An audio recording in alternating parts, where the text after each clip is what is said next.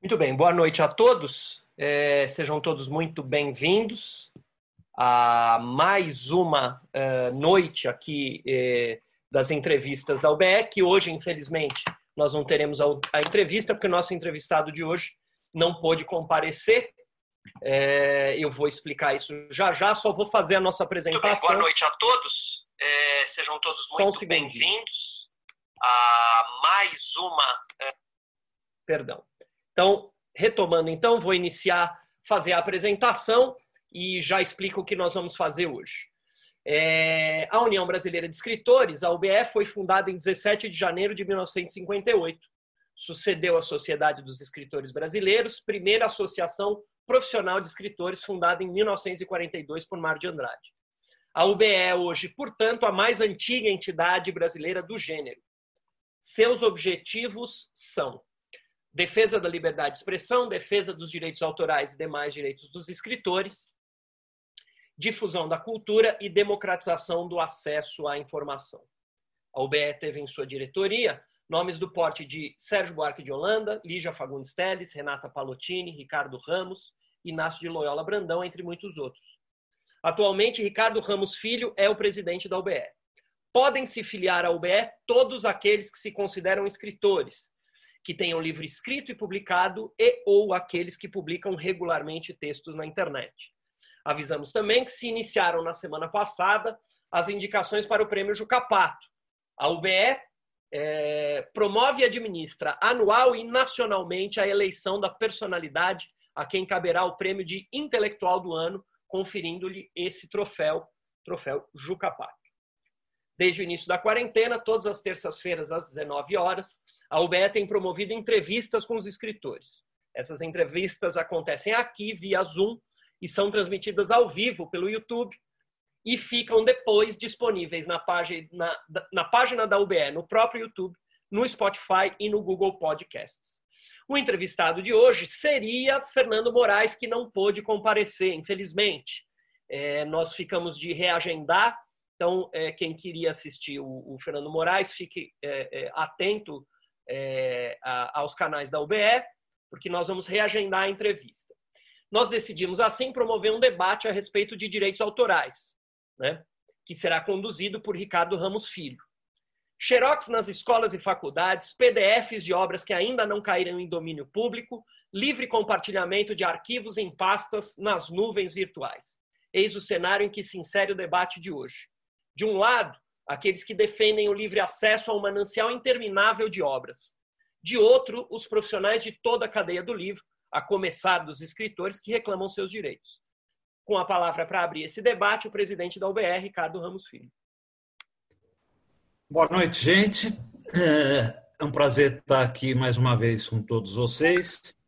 É, o bacana é que as carinhas já são conhecidas, né? a gente já conhece as pessoas estão voltando, estão sempre aqui com a gente às terças, então fica gostoso. É, o que, que acontece? Eu fui procurado recentemente pela presidente da AE ILIGE, a ILIGE Associação dos Escritores e Ilustradores de Literatura Infantil e Juvenil, e pelo presidente da Associação de Escritores do Rio Grande do Sul, é, eles estão querendo formar um grupo é, de escritores, um grupo amplo. A gente está ainda vendo as entidades que vão participar disso.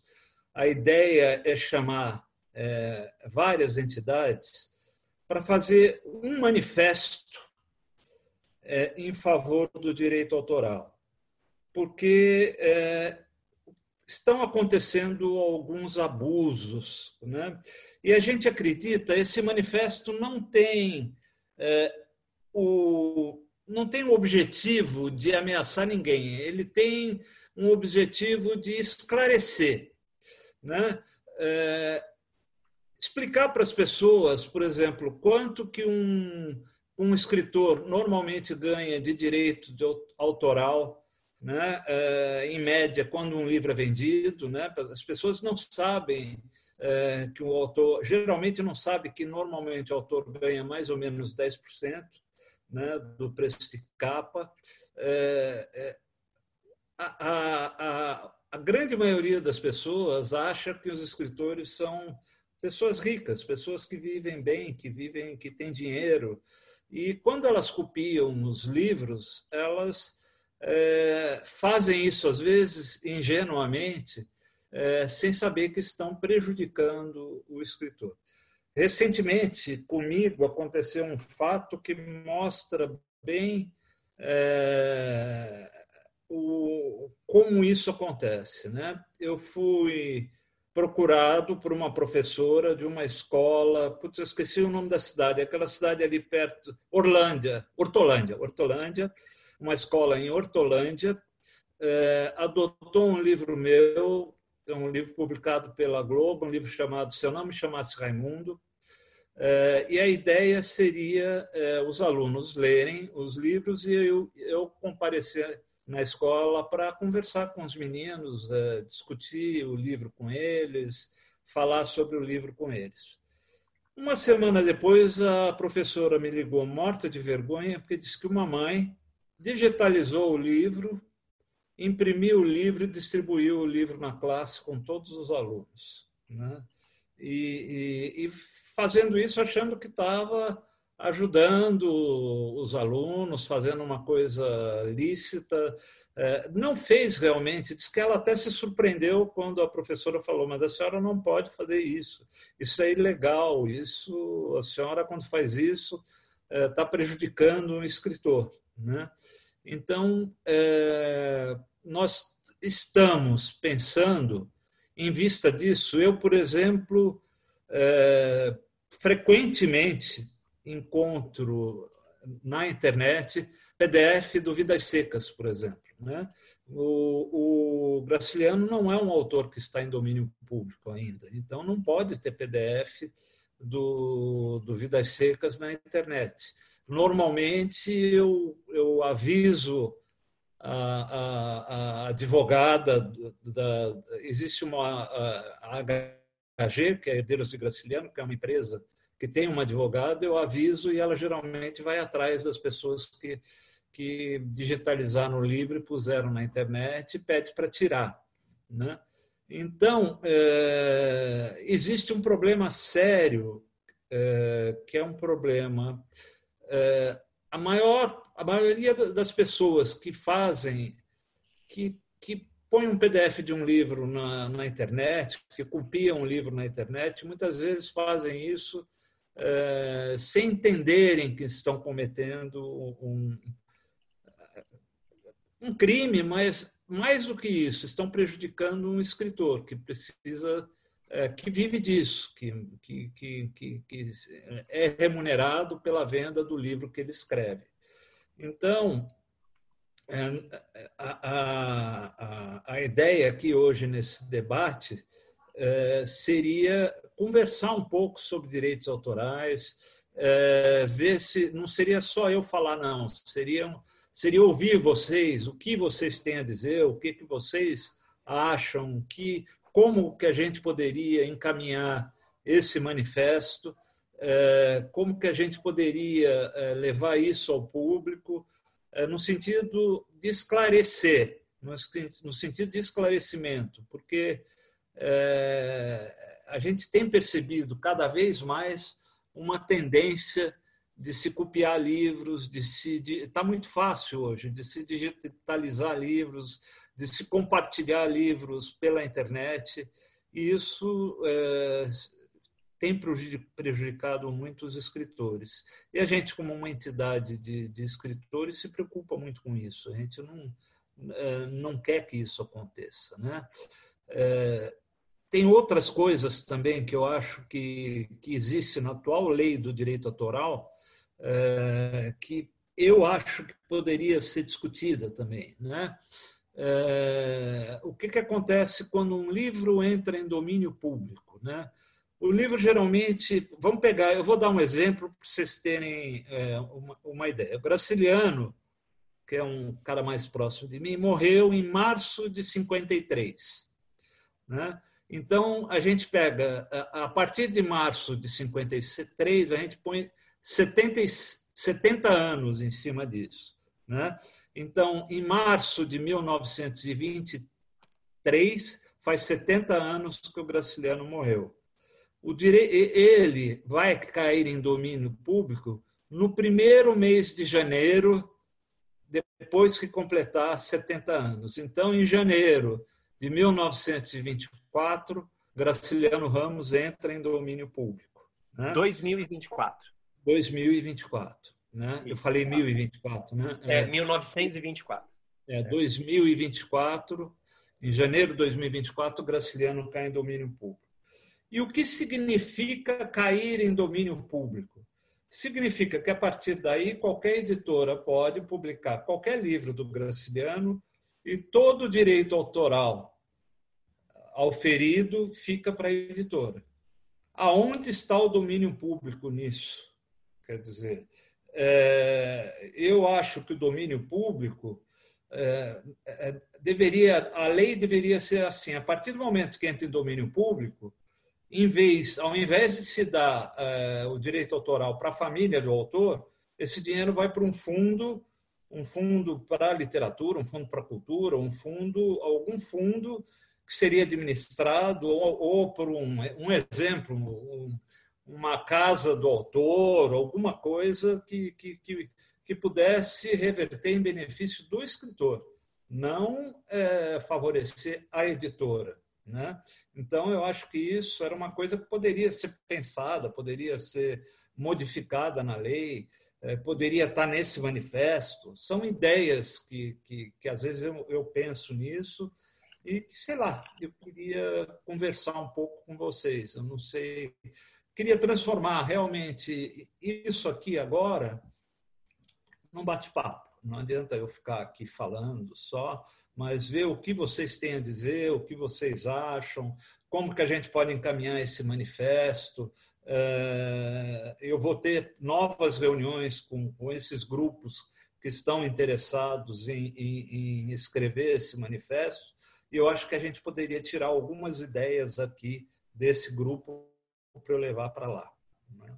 Sei lá, é. eu acho que se alguém quiser começar, eu acho que o Antônio Carlos está sinalizando ali que quer falar, né? É, vamos, vamos fazer o seguinte, para a gente se organizar, quem quiser falar, é, ó, a Maria Mortati já colocou lá, pode, vamos, vamos começar pela Maria Mortati, depois eu dou a palavra para o Antônio Carlos, pode ser? É, se vocês puderem fazer a gentileza de vocês mesmos abrirem seus microfones. Pode, pode é, é, participar, por favor, Maria. Obrigado. Boa noite a todas e todos. Agradeço pela deferência, mas também, se algum de vocês quiser se manifestar primeiro, fiquem à vontade. Isso. Obrigada. Uh, boa noite, Ricardo. Boa noite, Maria. Tudo bem? Tudo bem. Sempre bem, às terças à noite é sempre um prazer. Hoje, quando eu soube o Fernando Moraes não viria, eu falei, mas não vai ter, porque eu não achei, né? Então, o que, que eu vou fazer na terça-noite? Nossa... A mas... gente também pensou, o que, que a gente vai fazer na terça-noite? É, no final das contas, a proposta de vocês foi, de fato, muito, como não poderia deixar de ser, pertinente e importante. É, e eu gostaria, então, de perguntar, eh, no âmbito da lei do direito autoral, é, há outros aspectos que não apenas os relativos à obra impressa, certo? Ao tipo texto impresso. Até porque nós estamos no momento de ampliar mesmo o conceito de obra e de obra autoral, que vai para todas as linguagens, para todas as formas de expressão, que no contexto atual só se amplia. Minha pergunta, então, é relativa também à possibilidade de ampliarmos a reflexão, caso é, seja no manifesto nós tenhamos algo a dizer. Você mesmo mencionou que foi a Associação de Ilustradores de Livros Infantis que também se manifestou, né? Para ampliar um pouco e ver se essas reflexões cabem para todas as linguagens. Por exemplo, o caso dos ilustradores. No caso da literatura infantil, a ilustração não é mera ilustração, né? ela é o texto visual. Então, ela é, tem um caráter. Ela é um texto, ela está é um junto com o texto verbal. É. é. ela às vezes substitui, inclusive. Né? para as crianças pequenas é o texto visual. Aí fica até mais claro entender que nós estamos falando de uma obra autoral que não é uma mera inserção de uma ilustração. Não que, se fosse apenas inserção, também seria importante. Mas há outras formas de expressão. Vou me referir aqui, por exemplo, a essa nossa atividade, o direito de imagem. Quando nós eh, divulgamos, por exemplo, as que ficaram agora comuns, as lives, é, eu vou pensar no ambiente acadêmico, onde eu atuo. Né? Eu já disse, vocês não vão fazer nenhum termo de autorização para uso da imagem, porque isso cai na rede e ninguém sabe para onde vai nem que uso será feito disso. Né? É, algumas, quando é empresas, e isso sempre foi feito, quando eu dei entrevistas para a TV, sempre assinei o termo. Agora ficou tão banalizado que qualquer um faz o seu vídeo, a sua live, divulga e circula. E acrescento mais um aspecto. Agora, no âmbito das atividades, chamadas atividades remotas, que estão sendo, é, vamos dizer, como solução para as atividades educacionais, e desde a educação básica e isso está acontecendo desde as crianças pequenas que vocês acompanham, né? Até a universidade e as faculdades. E isso está criando um problema. Essa é uma discussão, por exemplo, que nós estamos eh, encaminhando dentro da Unesp, Universidade Estadual Paulista, onde eu trabalho. Há uma quarta universidade no estado de São Paulo, que é uma universidade pública. Desculpa, estou me estendendo muito.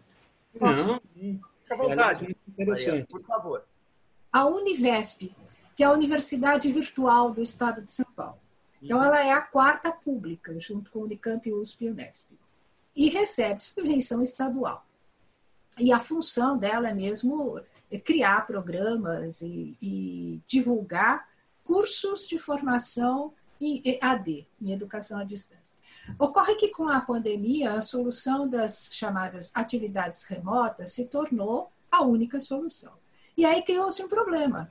O professor que cria sua aula, e do meu ponto de vista, e como eu atuo, aula é autoral. Então, não é uma mera reprodução de um texto, e mesmo um comentário de um texto é um comentário autoral. E a questão que eu tenho colocado aqui na universidade é como vai se fazer com isso, porque criar um pacote de aulas que ficarão síncronas ou assíncronas, né, que poderão ser apresentadas ao grupo de alunos numa aula virtual ou poderão ficar disponíveis para utilização por parte de quem quiser. Não está previsto nada, porque ela não sai no âmbito da Univesp. A Univesp tem o seu protocolo lá de pagamento de aula, direitos autorais. Mas agora não, essa banalização. Na educação básica, a mesma coisa. São aulas gravadas e alguns professores reutilizam, ou seja, já além do problema de dispensar o professor. Né? Isso é uma economia muito grande, porque se eu precisava de 10 professores para dar uma aula, um prepara e 10 reproduzem e não preciso mais deles.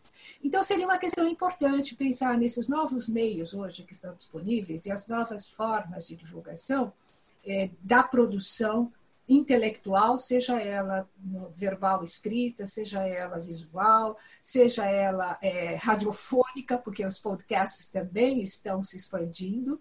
Podcasts, seja... né? É? Então, os podcasts também estão. Podcast está o tempo todo, né? E as, os vídeos, as acompanhadas de vídeos. Seria muito importante, penso, que pudéssemos nos manifestar considerando a ampliação do conceito de autoria, na, na, lei de direitos autorais, embora algumas já estivessem pre, previstos ali projetos, conceitos, etc., uhum. para o contexto atual e, inclusive, ampliando para o que vem, porque agora, com o isolamento social, nós não sabemos quanto a criatividade humana vai se é, multiplicar para pensar nessas formas de, por meios virtuais, driblar o isolamento social. Era isso.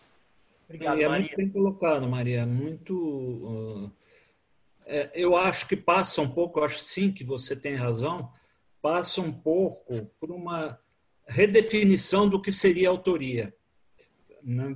É, a gente falar em direito autoral hoje não é a mesma coisa do que foi no passado. Eu acho que o Antônio Carlos está querendo falar, né, Antônio? É, pode abrir o seu microfone, Antônio Carlos. Pode você mesmo, só antes do Antônio Carlos falar, eu estou organizando a lista de quem quiser falar no, no chat. Então, quem quiser falar, escreve lá, dá um, um, um toquezinho para mim no chat que eu coloco. Por enquanto, só temos o Fester. Pode falar, Fester.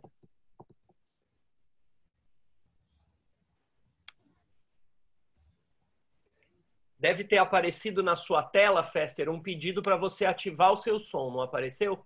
Lá embaixo, lá embaixo tem um microfone. Aí você, do lado esquerdo, você vai ver o microfone. Clica nele. Já está aberto. Abriu. Está me ouvindo? Perfeitamente. Tá? Pode falar. Ó, Ricardo, primeiro eu proponho a você que você ouça mais pessoas para depois você poder fazer uma síntese. Porque a gente vai fazer algumas colocações repetitivas, né? Não, Ou acrescentar. Bem. Por exemplo, ah, eu vou, eu não ia falar nisso, mas já vou pegar o gancho aí da Maria, né? Porque aula é direito autoral desde de, a, a, sempre foi e continua sendo, né? Eu me lembro do Antônio Cândido impedindo de gravar em aula dele porque era direito autoral, entendeu? Né? Uhum. Então, o, o, uma aula não pode ser gravada sem autorização do professor. Isso é um ponto. Esse problema de cópia de livros, a UBE já brigou com isso violentamente há 30, 40 anos atrás, quando era xerox. Né? E era um Sim. problema muito comum em faculdade, se tirava xerox de livros, tal, livro que está esgotado, não sei o quê, enfim. É um problema velho, mas que a gente precisa batalhar, sim, só que eu acho que já deve estar tá lá na lei.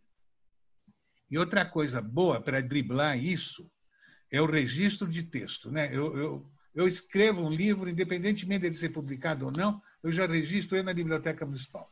Né? Porque até para me defender de certas editoras que possam uh, ser de má fé. Né? Então, acho muito importante, como direito autoral, a gente estar tá registrando. Não é registrar que chama, tem um, uma palavra para isso. Né? Eu sempre. Uh, os meus textos estão registrados na, na, CBL, né? Na... É, como é que chama? Não é registro, né? É, é, é, é, é você tirar o ISBN dele, né? Botar ele. É isso, né? Você é, tem, tem, um nome, eu esqueci também. O é, bom, depois a gente lembra.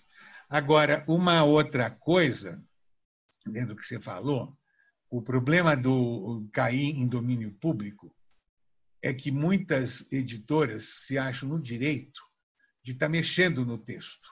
É o que fizeram com Eu acho que a gente precisa lutar para cair no domínio público, mas que tenha um texto base, que seja obrigatório. O texto.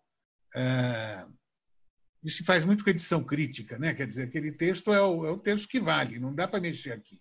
Né? Entende o que eu quero dizer? Sim. sim. Não estou encontrando as palavras. Eu acho que é só para botar lenha na fogueira eram outras coisas que eu queria uh, pensar a respeito de direito autoral. Porque eu acho assim, uh, esses problemas sempre existiram, muitos estão contemplados, né? e ainda que a gente tenha novas mídias, na verdade a gente sempre teve novas mídias, só que agora é, é de um jeito, antes era xerox, era sei lá o quê, mas enfim, sempre teve. Né? Eu acho, eu acho, Antônio Carlos, eu acho que sempre teve, mas eu acho que nunca foi tão fácil copiar. Né?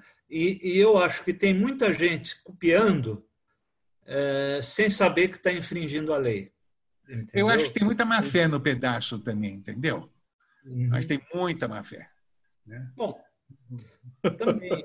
É, mas eu, eu talvez eu esteja dando a, a, essas pessoas o benefício da dúvida. Eu, eu, é. eu, eu, é, é, eu, eu, acho que tem muito menino aí que copia e, e acha que não, não sabe nem que, que por trás daquilo tem uma remuneração, tem um direito autoral.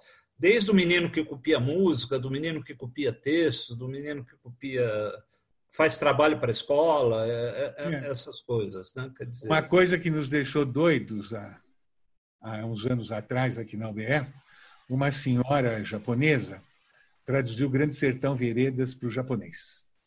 Né? Uhum. E foi editado no Japão, né? em nome da mulher do editor de lá. Ela foi posta para fora. Entendeu? Ela não constou como editora, não recebeu, como tradutora, não recebeu um tostão por isso.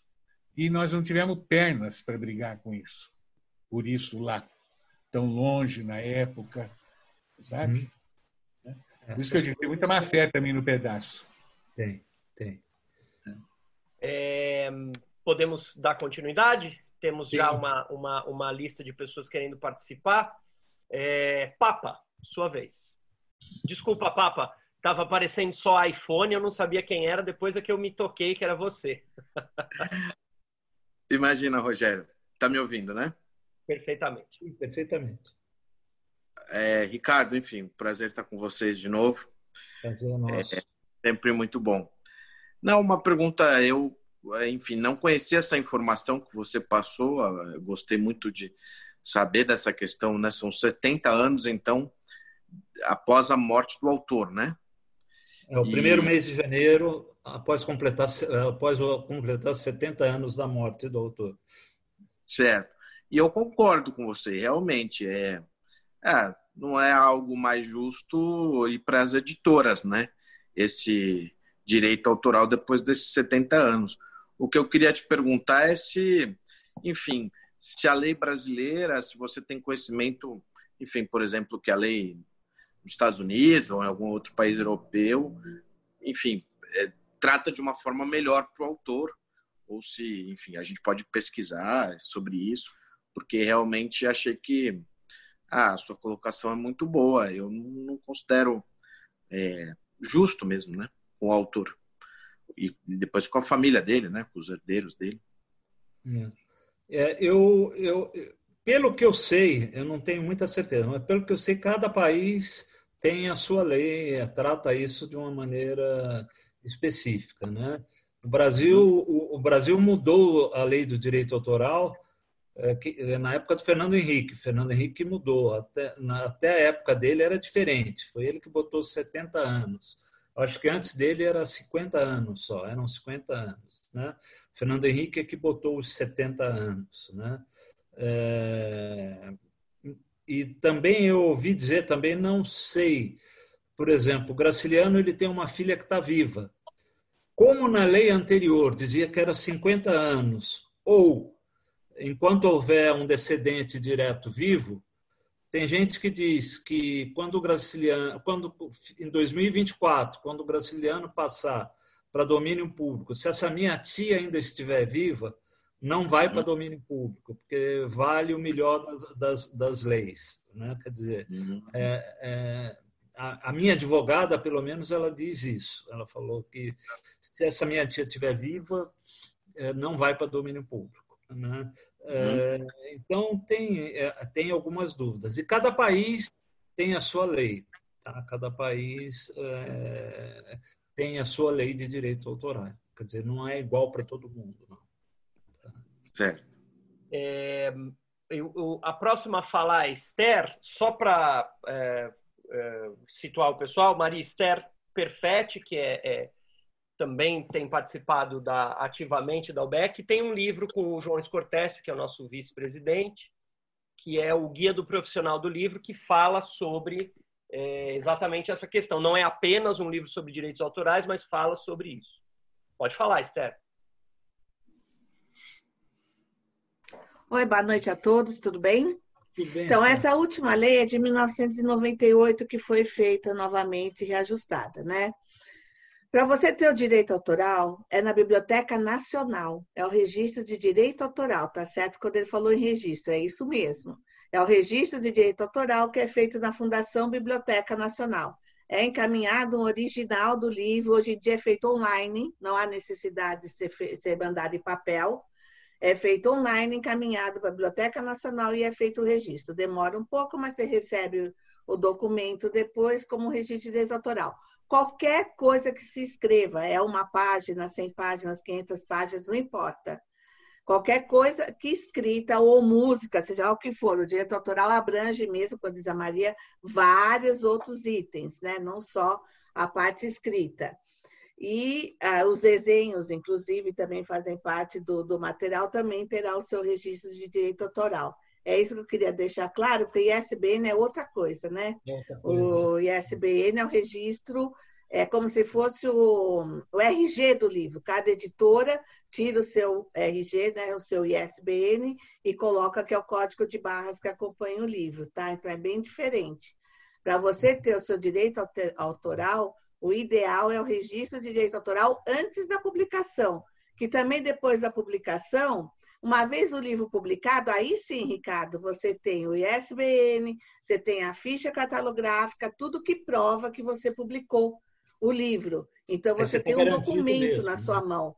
Mas antes da publicação, é só o registro de direito autoral que serve como documento de que aquele material é seu. Deve ter sido um dos motivos do nosso querido ex-futuro né, ministro da Educação, que colou, né, segundo consta, os trabalhos dele aí acadêmicos. O pessoal deve, com certeza, registrou o direito autoral, porque todo mundo que defende uma tese, um mestrado hoje em dia, faz esse, esse depósito do direito autoral, entendeu? Para justamente se defender contra essas pessoas que invadem os trabalhos acadêmicos e acabam colando. E eles têm como provar a, a publicação do, do trabalho acadêmico. Então, isso é muito legal. Agora, essa lei abrange muita coisa. Na minha opinião, é, na minha opinião, desculpa, é total desconhecimento, tanto do autor como do professor, é desconhecimento total da lei. Porque quem tivesse o mínimo de conhecimento não ia babar tanto como baba, sabe? Professor sabe que não pode copiar livro, né, deveria deixar isso claro para aluno, mas não fala. Muitos professores, a gente acompanhou isso muito tempo na escola do escritor, né, esses casos em universidade. Fomos dar aula para professores universitários na USP, eu dei aula na USP sobre isso. Eles têm um total desconhecimento sobre a lei de direito autoral a principal coisa é tornar público isso, porque nunca foi tornado público. Esse a é ideia desse manifesto era essa, Maria. É, é, é, não é o sentido de, de, de ameaçar ninguém, é, é, é, é instruir. instruir. posso só interferir um instante? só para dar um, um boa noite àqueles que estão nos assistindo no YouTube. A gente tem 10 pessoas, 9 pessoas nos assistindo no YouTube, algumas se manifestaram. Então, boa noite a Estela Mares Rezende, que está nos assistindo por lá. Thelma um beijo, Ventura. Mariana. Um beijo para Estela Mares, meu. É, Thelma é, Ventura e Pedro Gabriel. Então, é, eles também... Ventura também, nosso, meu beijo para ela. E para o Pedro também, manda um beijo para o Pedro também. Um abraço para o Pedro. então, é, sejam todos muito bem-vindos e podem participar é, também pelo chat da, do, do YouTube. Se vocês mandarem perguntas, observações, eu trago aqui. Esther, você concluiu ou, ou tem não, mais? eu concluí. E o direito autoral você pode mandar tanto o texto não publicado como o texto publicado. Quem tem um livro e nunca fez o direito autoral, e se quiser, pode mandar o livro publicado para a Biblioteca Nacional. Eu acho que ainda custa 20 reais, entendeu? É muito barato, não importa o tamanho do texto. Aumentou um pouco, quanto? 30, 40 já? Poxa, meu, eles estão ganhando. Mas tudo bem, vale porque não importa o número de páginas, né?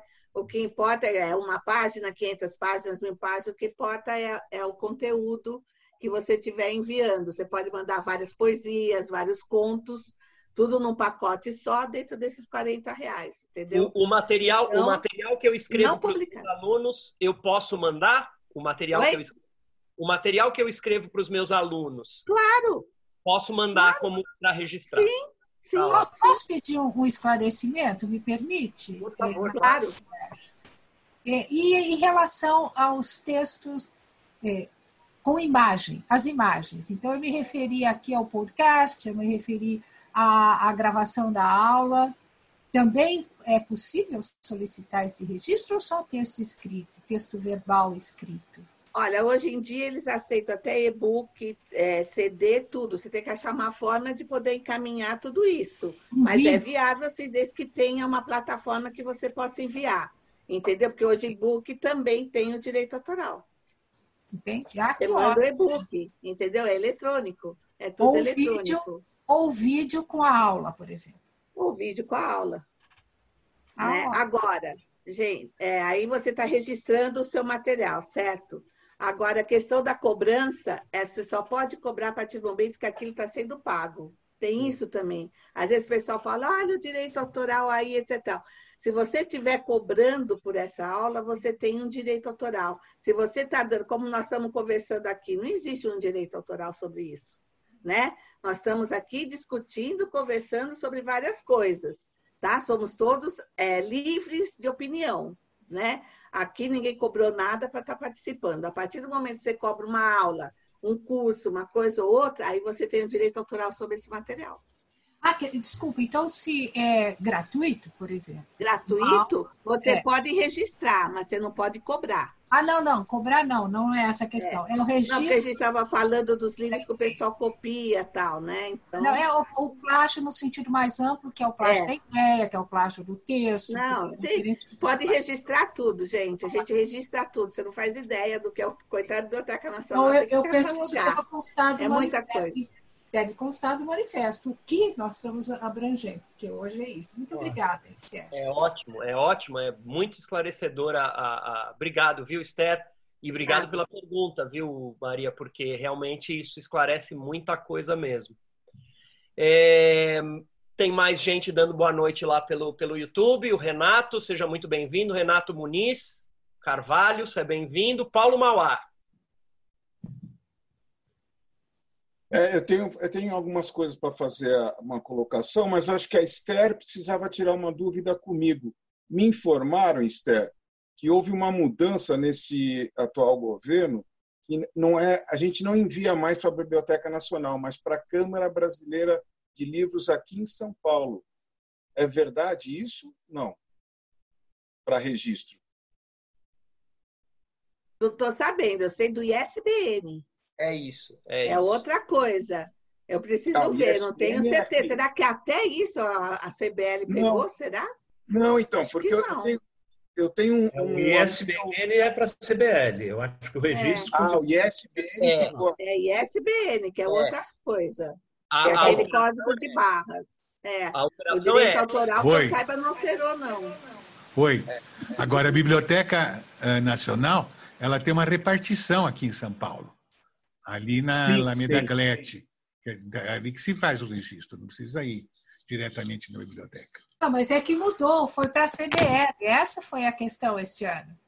Não, é, então, o que mudou foi o registro do ISBN, né? ISBN não, foi para a CBL. ISBN é que foi para a CBL. ISBN foi para a CBL e registro da obra continua com a Biblioteca, Biblioteca Nacional. Nacional. Isso. Legal. Eles só fizeram, fizeram isso só para confundir a gente mesmo. Coisa simples, já entendi. É aquilo que eu falo, o pessoal não tem esclarecimento das diferenças de direito é. autoral e ISBN. Ainda tem mais um, depósito legal, que é depois do livro pronto, toda editora ou autor, né? no caso as editoras, é obrigação da editora encaminhar um exemplar de cada livro, ou CD, ou texto escrito, ou revista, ou jornal para a Fundação Biblioteca Nacional. Isso daí veio ah. de Dom João. É a primeira lei do direito autoral. De depósito legal, né? De todo o material produzido no país. É isso Essas editoras têm que fazer. Você vê como a gente. O pessoal confunde tudo, é uma bagunça é. só, gente. Agora, para nós, autores, o ideal é o direito autoral, que é direito o nosso autoral, direito, é a gente nacional. que faz, a editora não tem nada a ver com isso. Então, okay. vamos marcar nossa cabecinha para o direito autoral, Mais que é uma... importante para os autores. Esther, só... ah, eu estou achando ótimo. Mais uma perguntinha. Como é que Não. vai a Biblioteca do Congresso, então? Então, o depósito legal é o depósito legal é feito aqui na Biblioteca Nacional, nem todos fazem, mas desde Dom João é obrigatório, acho que é um ganho histórico.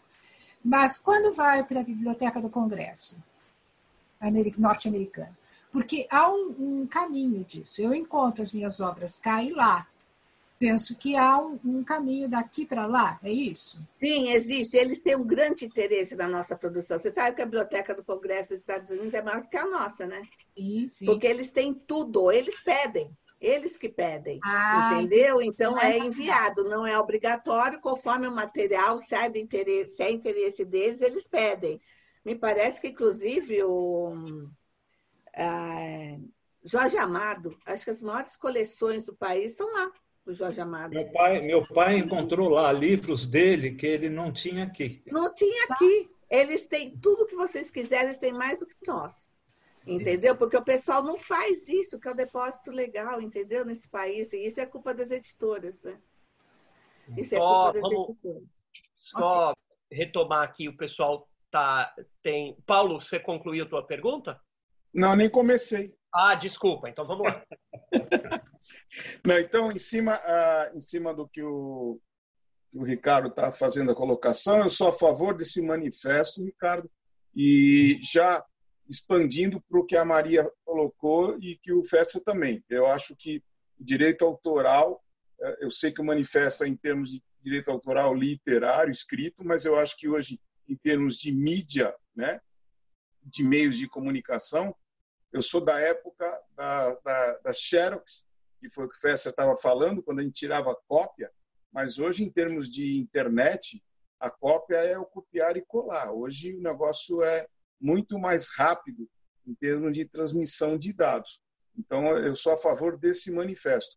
E aproveitando sobre direito autoral, eh, eu queria fazer uma colocação, eh, e aí é, é bom que a Esther esteja junto aqui para escutar isso.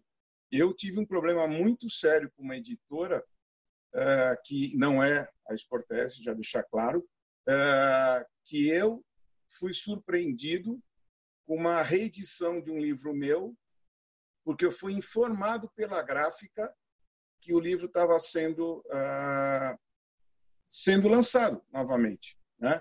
Então, aí a pergunta que eu faço como autor para a UBE, como que a gente se defende em termos de direito autoral uh, contra esse controle que as editoras têm em cima desse tipo de impressão. Eu me lembro muito de Tim Maia reclamando na televisão que ele não fazia a mínima ideia de quantos LPs dele estavam sendo gravados. Então, eu, eu tenho muito medo desse tipo de situação da, do autor estar sendo, uh, por má fé, aí no caso é de má fé, não é o caso do exemplo que o Ricardo deu da escola, porque eu já passei por situações em escolas públicas aqui na Baixada, onde eu deparei com alunos com cópias do livro, mas entendendo a situação social que aquela escola se encontrava. Mas aí, por uma fé, como que nós, autores, podemos estar protegidos dentro desse pandemônio de país aí? Posso falar? Por favor, Sérgio. Ô, Paulo, é o seguinte, aí depende do contrato.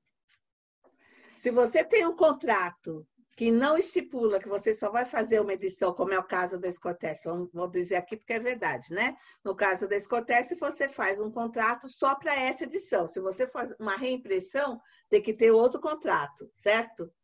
Se você fez um contrato que não diz isso, o seu contrato é, da editora e não venceu, eles podem reimprimir quantas vezes eles quiserem. São Fica novas aberto. edições. Você tem é, que geralmente no contrato que a gente assina. É, é um horror, gente, é um horror, mas é isso. Geralmente é isso. no contrato que a gente assina, bem escrito, se nenhum dos dois se manifestar, eles podem ele, ele continua. E você tem um ano, acho, antes de vencer o contrato para poder pedir para reincidir. É.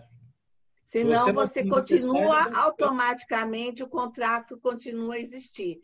Tomem cuidado. Quem tem livro publicado, até que ano que vai a edição com a editora, e um ano antes do contrato vencer, você tem que pedir para reincidir o contrato e ver quantos livros tem em estoque, exigir isso, porque eles guardam o estoque do livro para dizer que tem livro à venda ainda. E muitas vezes a gente sabe, pode não ser verdade, né? Então, esse é o problema. Aí nós vivemos muito, eu, eu vivi muito isso já. É, esse tipo de história. O pessoal guarda estoque do livro para dizer que tem, tem, estoque, é mentira. Tem meia dúzia de livro lá guardado para dizer que tem estoque. Vai lá e imprime mais 50, 100 para segurar você, não liberar o Sim. autor. É muito triste isso. Mas é contrato, hein, gente? Cuidado com o contrato. Isso é coisa e não, de contrato, não tem nada, não tem nada o contrato, proteja, né? né? Não tem nada que nos proteja. A gente vai na escola e tem um monte de livro da gente impresso porque a gente não tem como controlar o estoque da editora, né? Isso é um fato, né? Que acontece.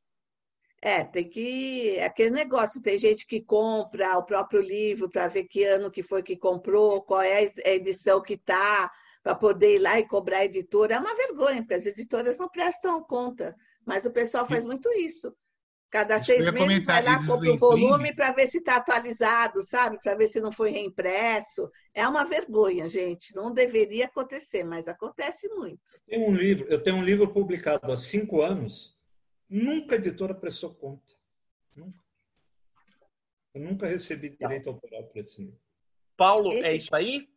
É, é isso aí. Eu achei que só eu, só eu que era triste, então. Não, somos todos. Fernando Dezena, por Obrigado. favor. Boa noite, pessoal. Boa noite, Fernando. Está bom? Eu acho que a especialista aí na lei é a Esther. Isso. E, e, a gente, o que a Maria falou e o que o Paulo falou também eu achei é, é muito importante. As novas, que nem o problema da Maria, essas aulas gravadas se nós tivéssemos a gravação quando a matemática começou, até hoje a gente estava aprendendo que 2 mais 2 com o mesmo professor. Não precisava dos outros professores, não é verdade? Então, a, a gente, eu acho que a UBE precisa é, é, começar é, nesse manifesto, tem que entrar essa, esse novo meio de, de expressão, principalmente no, no mundo acadêmico.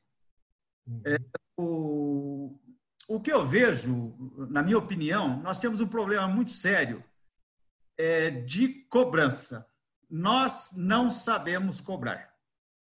Então, é, por que não sabemos cobrar? Eu, eu, na minha opinião, a maioria das pessoas, é, e, e, comentou aqui na reunião, muitas fazem até de, não fazem de má fé, né? Vão lá, copiam, e se eles precisam de um trecho, tiram aquele trecho que precisam, mas também a gente não, nunca falou para essa pessoa como que ela pode pagar por utilizar isso. Eu acho que a gente cobra mal. Se eu vou utilizar, vamos supor, uma música do Fagner para fazer um, um entretenimento para um pessoal de uma reunião que eu estou promovendo, como é que eu faço o pagamento dessa música que eu estou usando lá? Que, ECAD. Geralmente seria o ECAD. Então, mas, mas, quem sabe fazer esse pagamento? Nós precisamos, é, é, nós precisamos arrumar uma forma, nós temos que saber cobrar. Nós não sabemos cobrar. Então, nós temos que arrumar uma forma do estudante lá numa faculdade falar assim: olha, eu, eu, utilizando isso, eu tenho que entrar em tal lugar e pagar uma taxa tal, que vai direto lá para o é, é, Ricardo, vai direto lá para o Rogério. Né? Esse texto, ele fez essa música, eu tenho que recolher lá uma guiazinha, eu tenho que. Não sei, não sei. Aí a gente tem que aprender, eu acho que a gente, a gente tem que aprender a cobrar. De que forma que a gente vai cobrar? A gente precisava é, reunir um, um, grupo de estudos e falar assim, de que forma eu cobro uma música que uma pessoa tirou da internet? Ele quer pagar. Eu quero ir lá e pagar. Eu vou utilizar uma parte de um texto de um livro teu, Ricardo, numa reunião que eu vou fazer com o pessoal. Mas de que forma que eu vou pagar o Ricardo? Ô, Ricardo, passa o número da sua conta aí que eu vou fazer um depósito. Quanto você quer por essa parte aqui? Entendeu? Não. Sem ter que. Se eu, se eu vou lá e compro o seu livro, eu comprei o seu livro, morreu o assunto. Então, o único jeito é comprar no seu livro. Eu não é, tenho... Tem uma coisa, Dezena, que, que, que pouca gente sabe, é que existe, se você, por exemplo, fizer uma cópia, eu não sei o limite, mas até um determinado número de, de linhas, você pode fazer de graça. Se ultrapassar então, esse número de linhas, aí já é você tem, você tem que pagar. Então, por isso que eu achava interessante rever, rever tudo isso. É, é, tem uma forma de a gente cobrar a quem, quem é, tiver acesso a isso, quem precisar desse material, ele ter condição de como é feito o pagamento. Então, depois que tiver tudo isso, tudo isso bem esquematizado, de uma forma nova de, de se cobrar isso, que até hoje quem cobra é a editora, né? na parte do livro, ninguém cobra. Quem cobra na parte da aula é a faculdade, é, é, é né? nós não temos é, domínio sobre a cobrança disso. Entendeu? Então, eu acho que o maior problema está na forma com que é feito o pagamento desse material. Muita gente não tem como pagar, não tem como, não sabe como paga. Então, se a gente criasse um sistema legal de pagamento, tá? E depois uma, uma, uma propaganda de, é, sobre direitos autorais, de que forma a pessoa pode fazer esse pagamento, mesmo um estudante da faculdade ou, ou, um, ou um, professor que utilizou uma parte de um texto, ó, como é que eu faço pagamento? É simples, você vai entrar no site tal, procura a obra, a obra é essa, quanto que fica, fica em tanto, pá, depositou, morreu o assunto. Né? Eu, acho que, eu acho que seria uma, uma sugestão aí que eu, Fernando, eu só, só, Fernando, Esther, só... posso falar? É. Só completar o dele, vai rapidinho. É, não, mas é, é exatamente sobre isso. Só para é. distinguir duas coisas. Uma coisa, na cobrança de música, é, a, a, cobrança de direito de música ela é bem diferente de, da cobrança de direito isso. de. É, né? tá. Não, só foi um, um exemplo para. É, porque o, a, o, a questão do, do, da cobrança de direito de música tem o ECAD, que faz esse controle, uh, fazia bem mal até bem recentemente, é, de uma maneira é, é, muito pouco tecnológica, inclusive, embora hoje a gente viva. É, é, é, se você pega no meio musical, os músicos se revoltam com, com o ECAD, porque os métodos de verificação que o ECAD tem de cobrança pelos direitos de execução de música são assim medievais, com toda a tecnologia que a gente tem, né? Então essa é uma briga dos músicos é, pela cobrança de direito de execução de música. Só para dar um exemplo, eu também vou, eu serei muito breve, assim, menos de um minuto. Hoje, o, o, muita gente acha que para os músicos a solução é colocar as músicas nas plataformas do tipo Spotify, etc. Só para o pessoal ter uma noção, a cada, claro que eu não estou falando dos famosos, os, os, grandes famosos eh, internacionais e nacionais, esses conseguem até arrecadar alguma coisa nessas plataformas. Mas um, um, um compositor que tem obra é, alternativo, Paulo Mauá deve saber disso, é, a cada execução no Spotify, por exemplo, dessas plataformas que é a mais famosa, é, o músico ganha um terço de centavo por, por execução. Né? Eu, vi, eu vi uma entrevista do Ivan Lins essa semana sobre esse assunto. É, é, é um escândalo que essas é, é plataformas é, fazem. Então, desculpa, era só para esclarecer em relação à música. Esther. Desculpa. Então, aí a música no livro escrita, por exemplo, o Chico Buarque usando a banda no livro. Tem ideia de quanto custa pôr essa música na, num livro didático? Você diz a letra da música? É inviável, é carésimo. Existem escritórios especializados nisso, que tomam conta de Chico Buarque, Gilberto Gil e Companhia Limitada, todos eles no mesmo escritório. É tipo assim, mil reais por uma música para cada dez livros, entendeu? Uma coisa, por isso que sai um milhão de reais um livro didático, entendeu? a coleção de um livro didático leva dois, três anos para fazer, que é muito caro você usar cada letra de música desses cantores, principalmente desses cantores. Tanto que hoje em dia o pessoal tem usado muito o domínio público, né? pegando autores que já estão em domínio público e usar os textos de domínio público, porque quase que torna inviável o livro didático só para pagar o direito autoral desses autores. Agora, você pode usar, eu acho que é 1%, viu, Ricardo, do livro, Isso. do texto do livro, desde que conste as referências. Então, por exemplo, a música a banda não poderia usar, acho que nem uma frase, porque uma frase já diz a música inteira. Então, tem alguns detalhes aí que são muito delicados. A poesia também, se eu usar uma estrofe da poesia, eu estou pondo quase a poesia inteira. Então, isso é um detalhe difícil de saber o que pode e o que não pode. E existem escritórios de direitos autorais especializados nesse assunto. Existem, tomam conta direto e ficam de olho em tudo que é livro didático que sai no mercado para depois ir lá e cracar a editora por se comer alguma bola, entendeu? Desde imagem até texto, tudo isso. Por isso que o livro didático é caro desse jeito, gente. É uma nota violenta. Isso é quase um milhão de reais uma coleção de livro didático. É muito caro, é muito caro. Então, quando você diz, ah, o aluno pode usar, o aluno tem que pegar, por exemplo, a Dona Barbosa, que tem algumas músicas dele sozinho, que é de domínio público, porque onde ele tem parceria, o cara ainda não morreu. Então, não está em domínio público.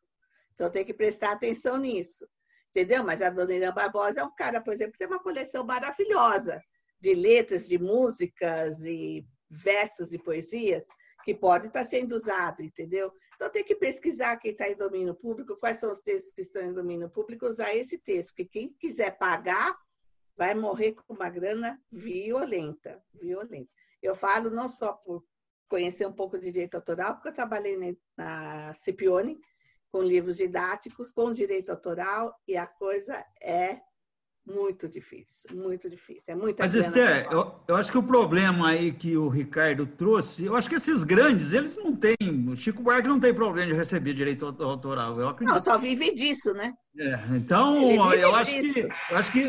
Eu acho que. É, o, o, o problema somos nós. É uma minoria, é uma minoria que, que tem, contrata lá um grande escritório e, e que toma conta, que administra tudo isso para ele e pronto. Eu acho que eu acho que a maioria, a maioria tem problema de recebimento. Porque, porque a pessoa que vai se utilizar, eu acredito nisso, a pessoa que vai se utilizar, ela não, ela não sabe como pode pagar isso se tivesse que pagar. Oi, posso Fala, falar? Fala. Uh, queria acrescentar umas coisas aí para o nosso debate. Com relação à reimpressão, né, Esther? A, a, a briga é árida. A minha mulher tem um livro didático que teve N edições, é um best-seller, mas, paralelamente, ele tem tido reimpressões super vendido, onde ela não ganha nada e não é nem notificada. Ela está há anos na justiça com isso, com advogados e tal, e no fim gasta-se mais com advogado do que o que tem a receber. Quer dizer, é uma coisa mesmo complicadíssima, em glória. Isso é uma coisa que eu queria levantar. A outra é o problema que vocês levantaram aí dos livros que sobram para a editora. Digamos assim, faz uma tiragem de 3 mil e sobra mil livros. Né? Eu, o que eu, pelo que eu sei, e eu tive uma experiência pessoal que eu vou contar rapidamente, né? a boa parte das editoras picotam, queimam, jogam fora esses livros. Num país alfabetizado como o nosso, né? num país que tem bibliotecas todas, entendeu? Quer dizer, em vez de distribuir para as bibliotecas desse país afora, né? sabe, não tem cabimento num país como o nosso queimar livro, picotar livro porque não vendeu. Eu passei essa ameaça com a Loyola. Né? Eu publiquei um livro por lá, que o grande mérito do livro são as 25 pessoas que eu entrevistei. E, de repente, eles me... Uma das pessoas, inclusive, era Dan Paulo Evaristo. Aí eles me ligam né, para dizer que tinham mil livros lá e que se eu não comprasse, eles iam picotar, né, porque eles precisavam do espaço do depósito. E eu tinha condições, pelo preço que eles estavam vendendo, vamos dizer, de comprar 100, então iam sobrar 900. Eu falei, gente, vocês são. Esse livro é, é, interessa, é um livro que trata de direitos humanos, da, da luta de direitos humanos do Dom Paulo. Eu falei, isso interessa para a história. Vocês é uma ordem, vocês são Loyola, né? são jesuítas. Vocês têm conventos e escolas pelo Brasil afora. Manda esse livro, distribui por aí. Não, isso custa caro, não sei o quê, nós vamos picotar. Né? Eu me virei, né? falei com o reitor de PUC, falei com um bando de coisa, e calhou que o D. Paulo morreu. Né? Foi assim, uns dias antes do D. Paulo morrer. Aí a Loyola me liga, no, eu estava no velório dele, me liga e me deu de presente os 900 livros. Por isso que muitos de vocês, e o Ricardo, andaram ganhando o meu livro aí. Né? Porque, de repente, eu tinha livro até embaixo da cama, entendeu? Porque 900 livros dentro de casa. Né? Não tinha onde pôr, né? Não tinha onde pôr. Então, isso é uma história entre outras. Agora, eu acho, assim, era um crime se esse livro fosse destruído. E, aliás, ele está sendo descoberto agora que eu estou dando de presente porque a distribuição também foi muito ruim, a venda foi muito ruim. Então, na época, ele não. Ele tem. É 2005, na época ele nem repercutiu. Está repercutindo agora. Legal. Coisa é, para ser discutida. Não, só uma coisinha, outra coisa para ser discutida aí, hein, Ricardo? Oi. O preço do correio para livro. É isso mexendo agora, né? Não tem mais né? o porte. Porque não tem é mais o porte. Né? Por isso que não consegue distribuir, porque realmente é muito caro. É muito caro. Ricardo, e acrescentar é. que não se destrua livros num país de analfabetos. Mas agora não faz mais isso, porque ninguém faz mais 3 mil exemplares. Hoje em dia o pessoal faz mil exemplares. Justamente porque não tem nem lugar para guardar, não tem nem mais depósito para isso. Pessoal, só dar a palavra aqui para quem ainda não falou, o Walter. Walter, está conosco? Em relação a essa, essa questão da, da, da política de direito autoral, por exemplo, aqui você estava comentando mesmo, a ICAD ela tem vários escritórios, né? Em vários estados do Brasil, tem a sua arrecadação. No caso do escritor, ele, ele fica muito ele é muito solidário, ele, ele fica sozinho com a editora, né? Não tem essa captação, quer dizer, eu acho que é necessário sim nós pensarmos uma maneira de criar um alguma forma de, de, de não sei se é de cobrança, alguma forma de captação disso, porque é, primeiro que quando você vai fazer um contato com a editora, você já fica com aquela dúvida sem fim se está sendo alguma coisa e não sabe o que vai ser. Né? Essa questão que a Esther colocou aí, várias questões para mim também achei ótimo, e também para mim era, era é dúvida, né? Agora, por exemplo, a, UBE tem vários estados do Brasil, não é isso? Tem. Se a UBE tivesse uma infraestrutura, que eu sei que é difícil, as necessidades, as, as dificuldades econômicas são muito grandes de todas as UBS do Brasil, certamente, continua sendo mais ainda, é, é tivesse uma infraestrutura de, de chegar até, né, formalizarmos as leis também, porque tem que formalizar as leis, né? Essa lei que está vigente hoje aí, em relação ao mundo online, ela já não, ela tem que ser alterada com toda certeza. E é uma política, é realmente uma política que tem que ser pensada, trabalhada, lutada por vários, né? Isso que o Ricardo colocou do Spot, né? Eu, eu achava que era mais o que eles pagavam. Também eu fiquei, já, tá vendo?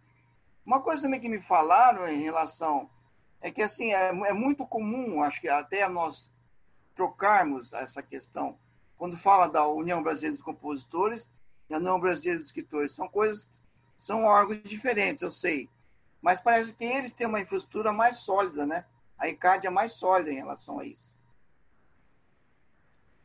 É, a ECAD é um órgão de cobrança de direito autoral, não existe né, na, na, na, um órgão de cobrança de direito autoral literário. Né? Quer dizer, é, é, eu tenho uma sensação que aqui, eu não sei se vocês, como escritores, têm, né? é assim. É, chega, chegou ontem, por exemplo, prestação de contas de uma editora. Então, eles falam assim: olha, no último trimestre nós vendemos é, 150 livros. Quem que me garante que eles venderam 150 livros? Como que eu, como que eu consigo comprovar que eles realmente venderam 150 livros. Eles podem ter vendido 400 e dizer que venderam 150. Quer dizer, não tem. Aí o pessoal fala: ah, bom, é, o ideal era os escritores lutarem para que os livros fossem numerados. E aí eles teriam que, na prestação de conta, dizer qual, qual o número dos livros que foram vendidos.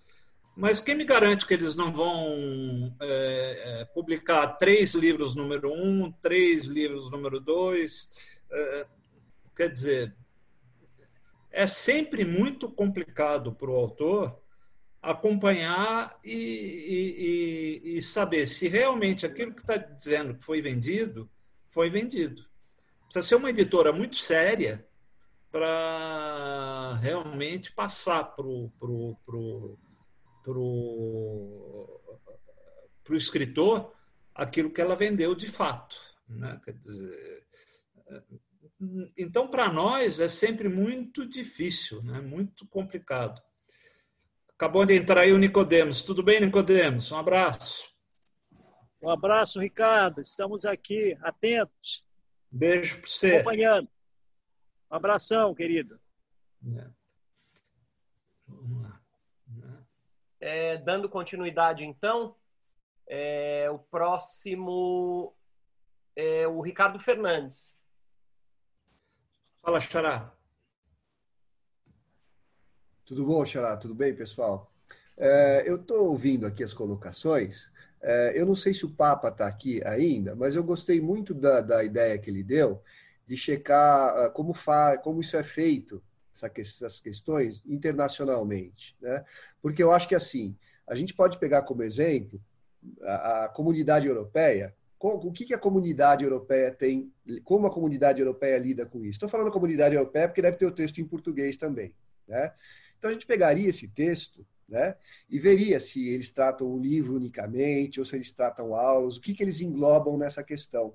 Até para a gente poder comparar com a nossa legislação, ver quanto a nossa legislação está atrasada ou não em relação a outras. Né?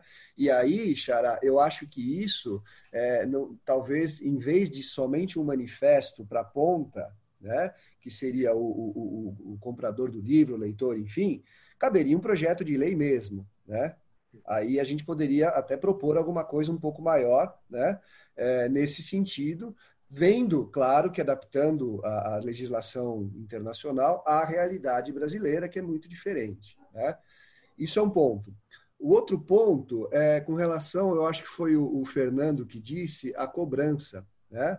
É, eu, eu, eu, imagino que seja muito mais fácil você fazer uma auditoria com as rádios, no caso de música, do que com os livros que são distribuídos, por exemplo, na faculdade. Né? porque o que, por exemplo, um, um, eu fui aluno, todo mundo aqui foi, enfim, alguns ainda são, né? O que, que poderia acontecer, né? Pensando em cima do que o Fernando falou, né? É, é, na realidade, o aluno ele tiraria um, um xerox, né? passaria na faculdade, passaria para os outros companheiros, os outros alunos, e todo mundo ia para fora da faculdade tirar esse xerox, né? Não ia adiantar muita coisa. Uma coisa que me ocorreu é, de repente, cobrar a instituição de ensino. Né? Então, o professor teria lá é, um plano de aula.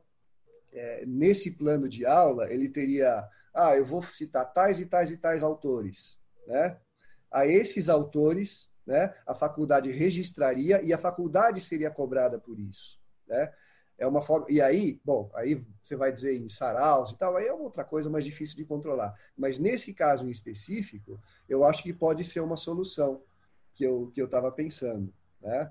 É, e uma outra, aí uma, uma pergunta para Esther, é, que eu não, é, Esther, por exemplo, né? É, se eu registro um livro na Biblioteca Nacional, eu registro com título X, aí vai a editora e resolve mudar esse título porque o título está ruim, enfim, né? É, eu tenho que registrar de novo isso? Não, o, o, regi, o, o título não tem direito autoral. O que tem direito autoral é o texto, é todo o conteúdo do material, tá, gente? Direito autoral, o título não tem direito autoral. Tanto que você pode ter vários livros com as meninas, vários livros do, sei lá, Dom Casmurro poderia ter, se alguém tivesse coragem, né? É mesmo, 100 anos de solidão, se alguém tiver coragem de fazer, pode. Mas não tem direito autoral o título, o que vale é o conteúdo da obra tá?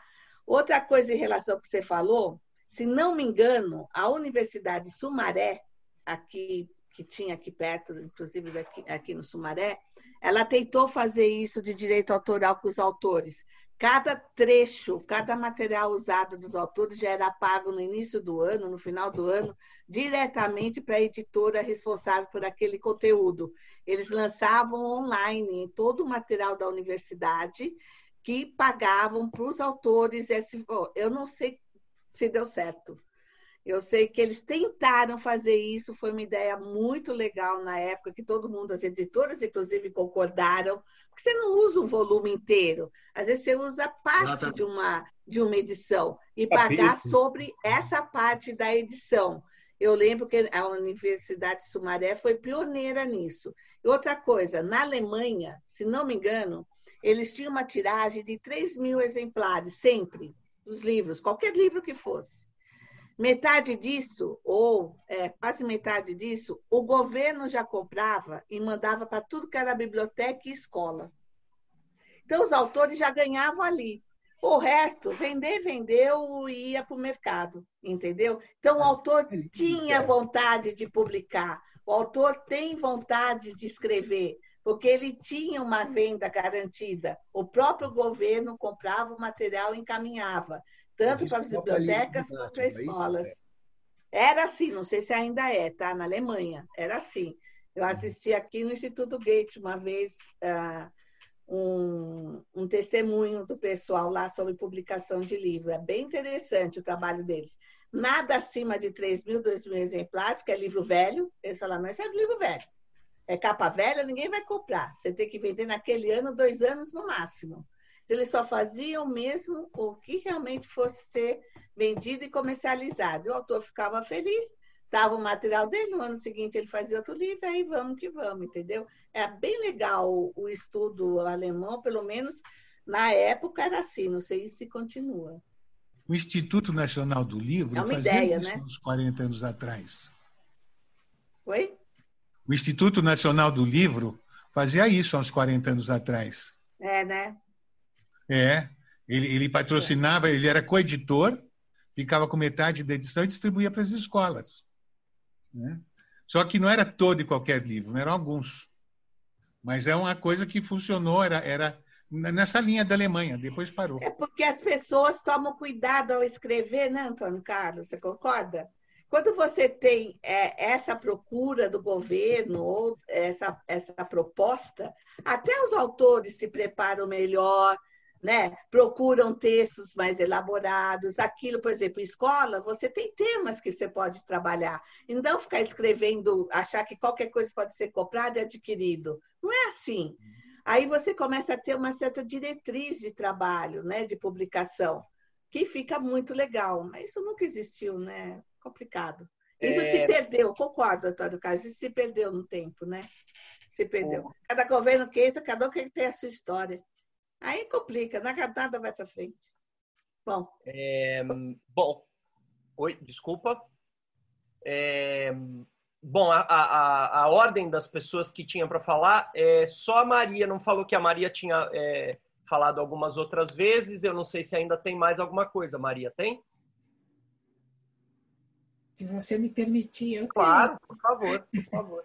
Eu, eu, você estava no, no número 7 na ordem, mas como você tinha falado antes, eu dei a vez para o Walter e para o Ricardo, e aí agora, mais uma vez, você. Fez muito bem, eu só foram, aquelas minhas intervenções foram pedidos de esclarecimento à Esther. Mas eu queria apenas, e quero apenas acrescentar algumas reflexões às reflexões iniciais, conforme o andamento das demais.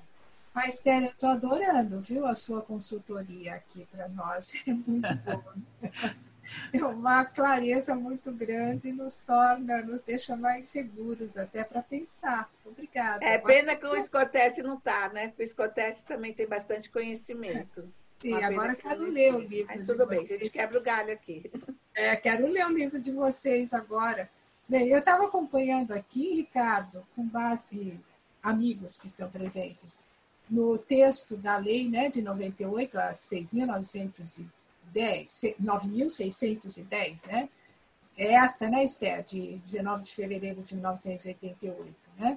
O conceito aqui é, é bastante amplo de direitos do autor, de obra intelectual e quais são as obras intelectuais protegidas que abrangem um universo bastante extenso e o conceito de autoria de obra intelectual.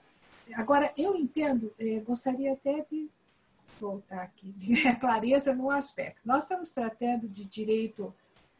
Perdão, que eu estou procurando a câmera aqui para retornar. Bom, nós estamos tratando de direito uh, autoral, de obra principalmente escrita, não, não exclui as demais, mas eu estou correta, vocês que são especialistas aí, Esther.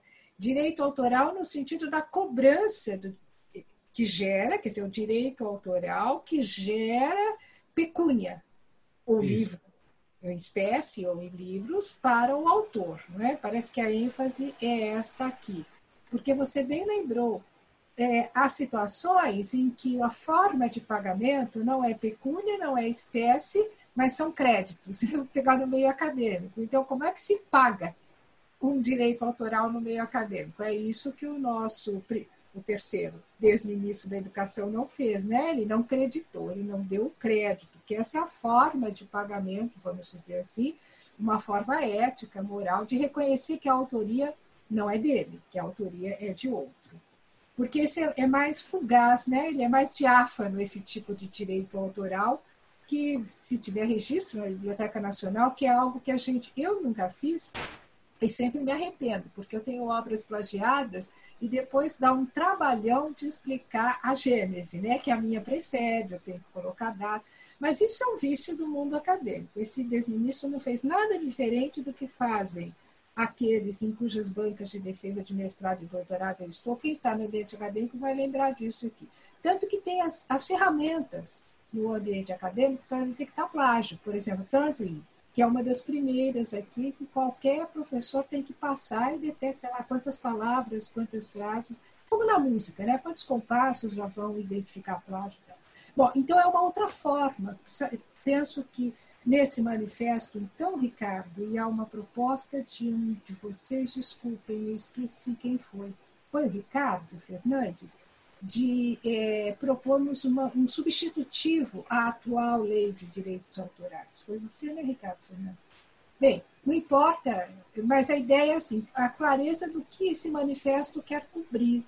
Se ele vai se referir aos direitos autorais que resultam em pagamento para o autor, né, e ter uma forma de reconhecimento, ou se vamos ampliar, eu também não tenho ideia, só estou dizendo aqui porque eu estou ganhando clareza com essa discussão e para mim está sendo muito útil.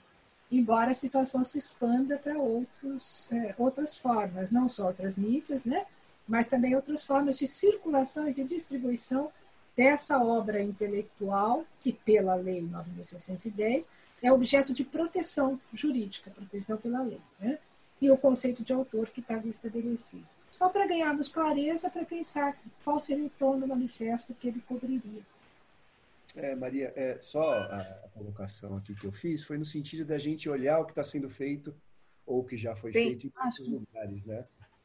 Para que a gente possa ver se, de repente, aprender com a experiência de, de, de, outros países, de outras comunidades. Né? Agora, a sugestão do projeto de lei me ocorreu agora também. Eu não sei nem sei se o termo projeto de lei. Né? Mas é que me parece, quando a gente fala muito em esclarecimento é, do, do, usuário final, do leitor final, né? enfim, a gente não trabalha direito todas as etapas da cadeia, né? Então, eu acho que a gente precisaria pensar disso, talvez, antes de fazer um manifesto, que eu acho importante, né? Pensar de uma forma mais detalhada quais são os efeitos do que, do que a gente quer propor, mais nesse sentido. Isso mesmo. Obrigada, Ricardo. Eu, eu, também, eu também penso assim, viu, Ricardo? É, antes do manifesto, esse assunto eu acho que precisa ser muito mais é, debatido, mais, muito mais aprofundado, é, principalmente com especialistas no, no, no, assunto, né? porque legislação a gente vê que a Esther manja muito, e a gente vê que os demais aqui está todo mundo que nem eu. zero. então a Esther está dando uma consultoria grátis aí para a gente. Um boiando aqui. Eu, eu, acredito, eu acredito que antes do manifesto, né? Eu acho que é um assunto tão importante que eh, seria muito importante, eh, seria eh, bom a gente aprofundar, a gente pegar alguns especialistas na parte da, é, da legislação, a gente pegar pessoas que, que conhecem bem o mercado editorial, que não o João Escortece, é, para a gente, depois que tiver um pacote na, na, na mão, uma ideia na mão, né, ou via projeto de lei, ou, ou não, deixa do jeito que está, vamos só no manifesto, aí, aí decidir depois. Né? Eu acho que precisava ser melhor. Eu me comprometo, viu, Fernando? Eu acho que isso que você está falando é assim. Eu anotei tudo aqui que a gente está falando que eu achei importante. Isso eu vou discutir com a Elige, com outras entidades. Quando a gente elaborar o manifesto, eu me comprometo, antes da gente publicar qualquer coisa, trazer aqui para a gente ler junto e, de repente, ver se vocês concordam, se vocês. É, é, discutir com vocês também o manifesto. acho que isso é, é, é legal. Tá? Carlos, se me permite é, fazer uma interferência, acho que, independente do, do, de encaminhar o manifesto ou não, a, a ideia de informar a respeito de direito autoral e de respeito à obra do autor, o que é plágio, o que é cópia, é, é, difusão de informação a esse respeito, acho que isso é uma coisa mais que urgente. Porque, uhum. como nós estamos vendo, nós próprios, a maioria dos escritores, etc., nós temos desconhecimento a respeito disso. Né? Então, acho que são coisas que podem correr paralelamente. Uma, informação ao público a respeito disso. É a ideia da gente, Rogério. A ideia que a gente tem não é fazer um manifesto, vamos dizer, batendo em quem copia ou, ou, ou esculhambando quem copia.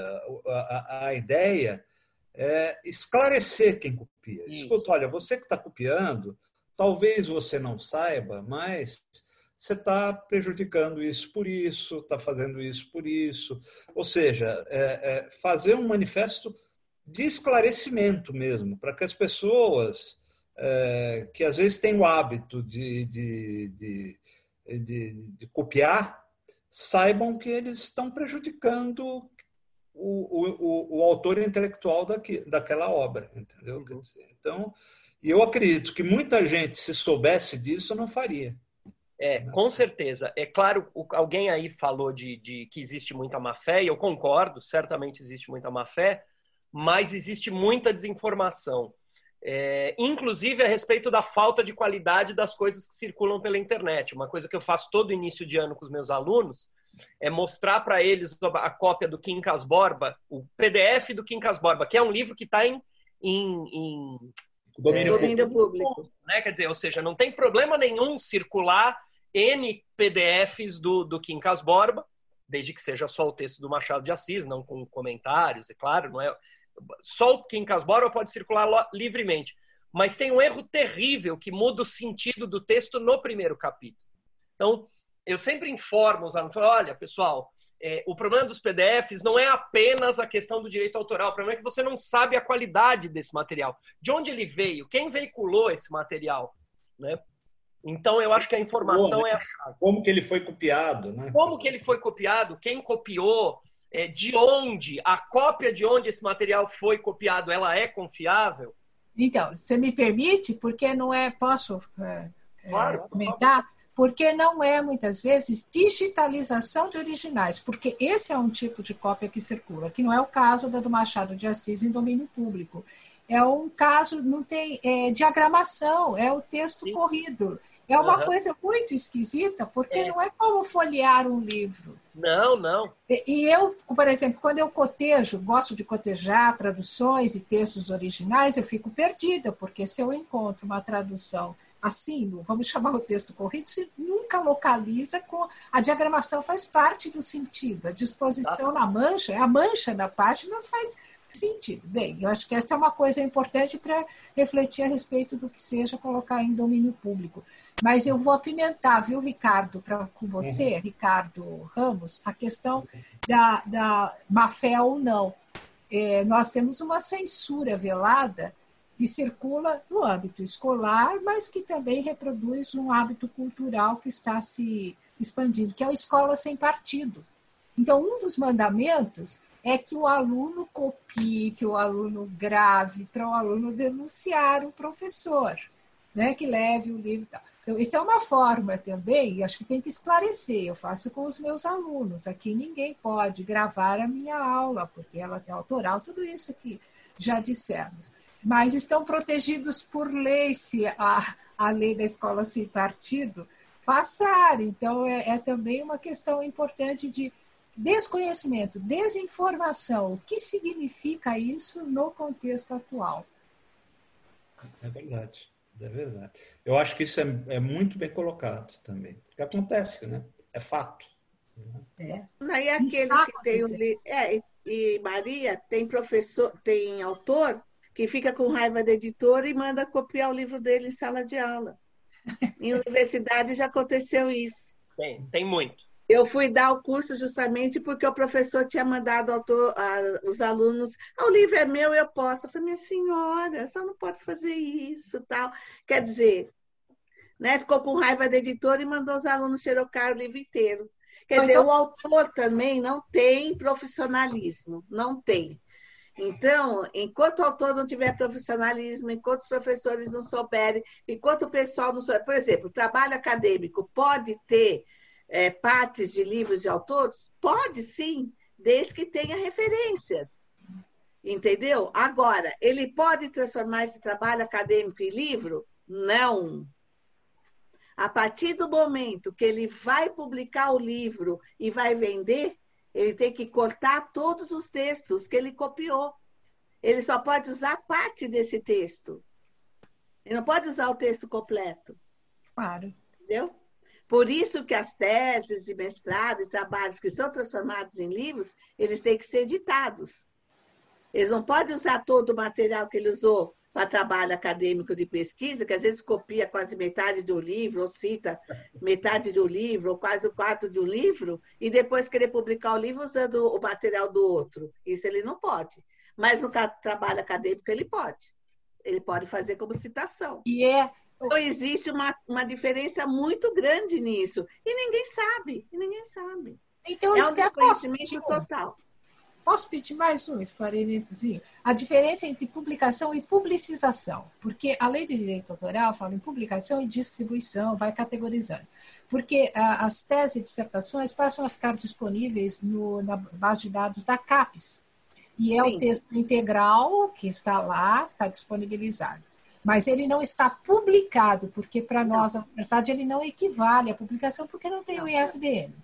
É, então, ele não, não consta oficialmente como isso. Nesse caso, é, ele está coberto por direitos autorais? Obviamente que sim, mas eu penso que esse é um caso de como é que se garante, não tendo registro, não tendo ISBN, que circula e circula oficialmente, como base de dados da CAPES, é, que tenha isso. Né? E a outra pergunta que eu ia lhe fazer é em relação a edições esgotadas. A cópia de livros esgotados e não reeditados. É uma briga danada. É. Se não tiver em domínio público, não pode. Não pode, está esgotado, mas não pode. Eu vi uma professora também numa faculdade, meu livro está esgotado, a editora não quer reimprimir, eu vou mandar xerocar. Não pode. Não pode. Concordo. E quando estiver na mão da editora, não pode. Ok, concordo. Porque uma é, não é, dá o é, é presente, é brincadeira. É, a editora pode processar o próprio autor porque está tá mandando xerocar o material, apesar de estar tá esgotado. Foi uma briga danada. E a editora ganha, né? Porque e vou então, dizer, o direito é dela. Vou, vou dizer que informalmente corre nas universidades a ideia de que é permitido copiar é, livros esgotados. Isso a Maria está perguntando. Se a editora quiser brigar, pode brigar. Né? Se ainda tiver na mão de uma editora, ela pode Mas brigar. Tiver, mas se tiver, mesmo que tenha sido feito distrato, Maria? Ah, não, aí não. Se ela ainda tiver contrato, desculpa, o distrato não, o autor pode fazer o que ele quiser. Tá, tá. Muito bem. Mas se o livro tiver ainda em contrato, que é aquele contrato eterno que o Fester falou, né? Do contrato eterno. A gente não consegue se livrar do contrato lá, esquece que tem que pedir o distrato e a editora não deixar, não pode imprimir, não pode fazer nada. O autor está preso com a editora. Legal. Meus livros, meus livros esgotados, mesmo. Meus livros esgotados todos têm distrato, então. Todos têm distrato? Você tem certeza? Agora é. tem? Eu não tinha, não, não viu? A é. editora é. fica segurando. Não, eles distrataram. Foi bom. É. O... Se alguém mais quiser fazer alguma pergunta, Esther, hoje você informalmente foi a nossa entrevistada. Sabe por que, que ficam segurando, gente? Porque a editora pede para o autor atualizar o livro. Vamos supor, né? Vai lá um livro que é adotado numa faculdade, etc e tal, a editora fala, acho que está na hora da senhora, viu, viu o, o senhor Rogério? O senhor vai ter que atualizar o seu livro, senão não vou reimprimir o seu livro, eu quero uma nova edição. Você fala, ai, mas eu estou tão cansado agora, não vou poder fazer. Mas, mas teu livro está escotado. Ah, não posso, nessas condições eu não vou fazer. Então, você nem resolve, nem a editora resolve. E mandar imprimir ou xerocar o livro não pode. Até que vocês se entendam. Uhum. Acontecia muito. Hoje eu acredito que não aconteça tanto, porque os, as editoras também não querem ficar com esse é, com essa batata quente na mão, mas antigamente elas faziam questão de segurar o autor, não deixar passar para outra editora, até o autor atualizar e atualizar do jeito deles, né? Porque às vezes a editora que dá o, o ritmo da, da outra edição, né? Do não é livro, é não do autor.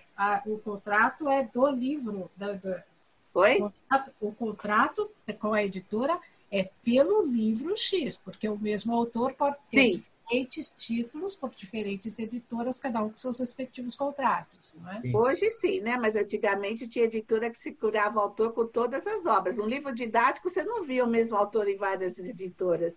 Hoje já tem um pouco, mas antes não. Você tinha um Cipione, só publicava na Cipione. Você tinha um professor, ah, não lembro mais o nome deles, mas é, cada professor era ligado a uma editora e eram famosos por estar naquela editora. Não podia escrever em outras de jeito nenhum. Era uma briga danada para roubar um do outro. Né?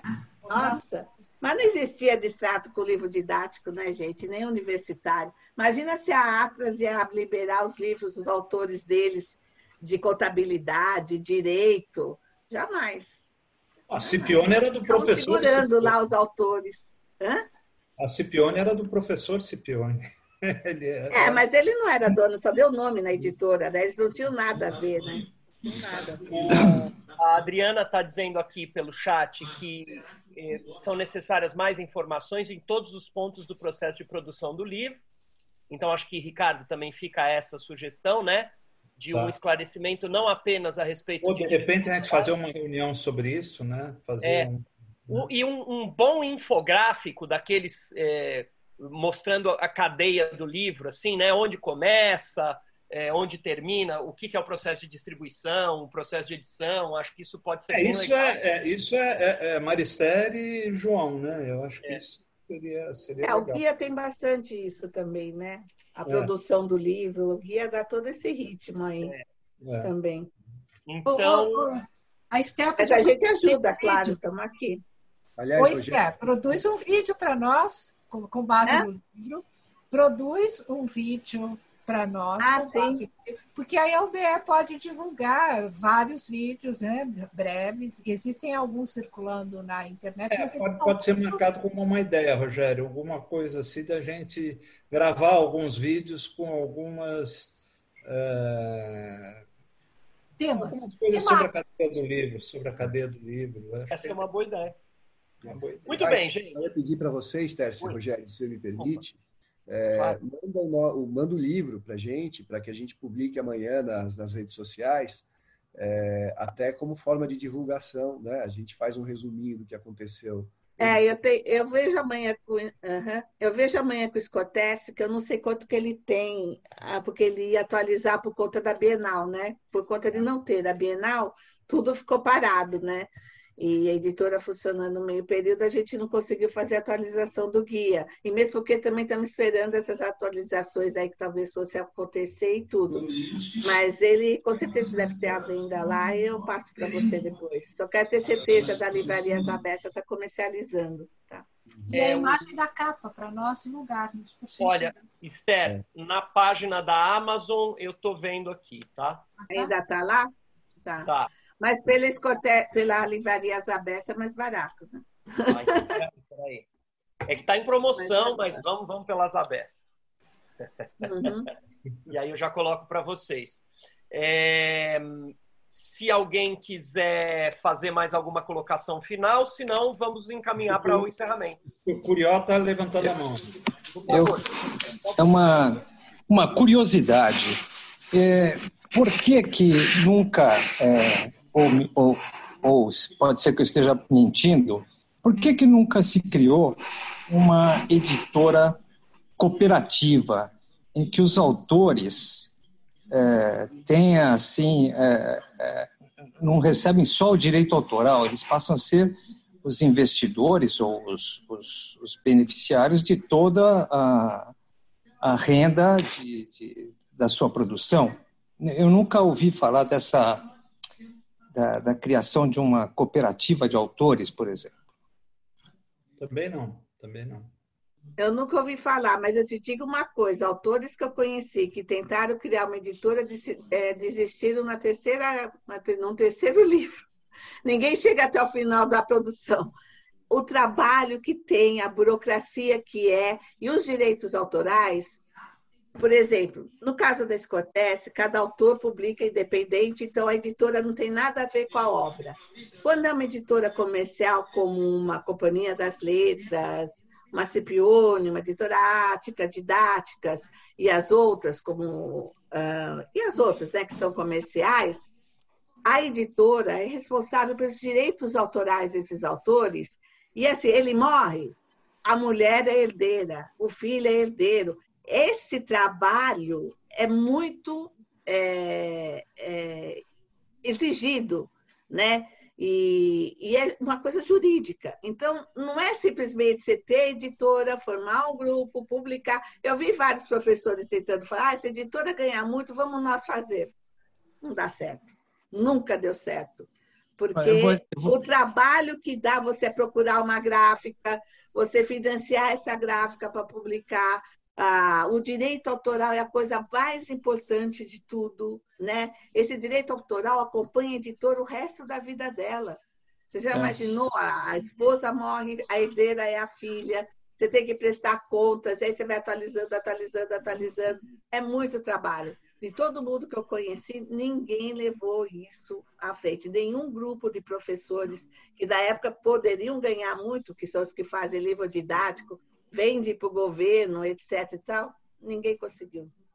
É muito vou, trabalhoso. É, é, muito é, foi uma, uma coincidência. Eu, eu entrei nesse grupo porque o Jaime Serva me, me convidou para para participar das, das, das, conversas com, com o Daniel, o Derzezelin, depois, depois com o Marcelo Rubens Paiva. E hoje eu entrei aqui e vocês fizeram essa conversa sobre direitos autorais, que para mim foi muito curioso. Eu sou filho do Cipione. Ah, é? Funcionária, 14 anos da editora Cipione, amava o seu pai, um fofo de marca maior. Gente do céu. Prazer, viu, Curió? Então, prazer.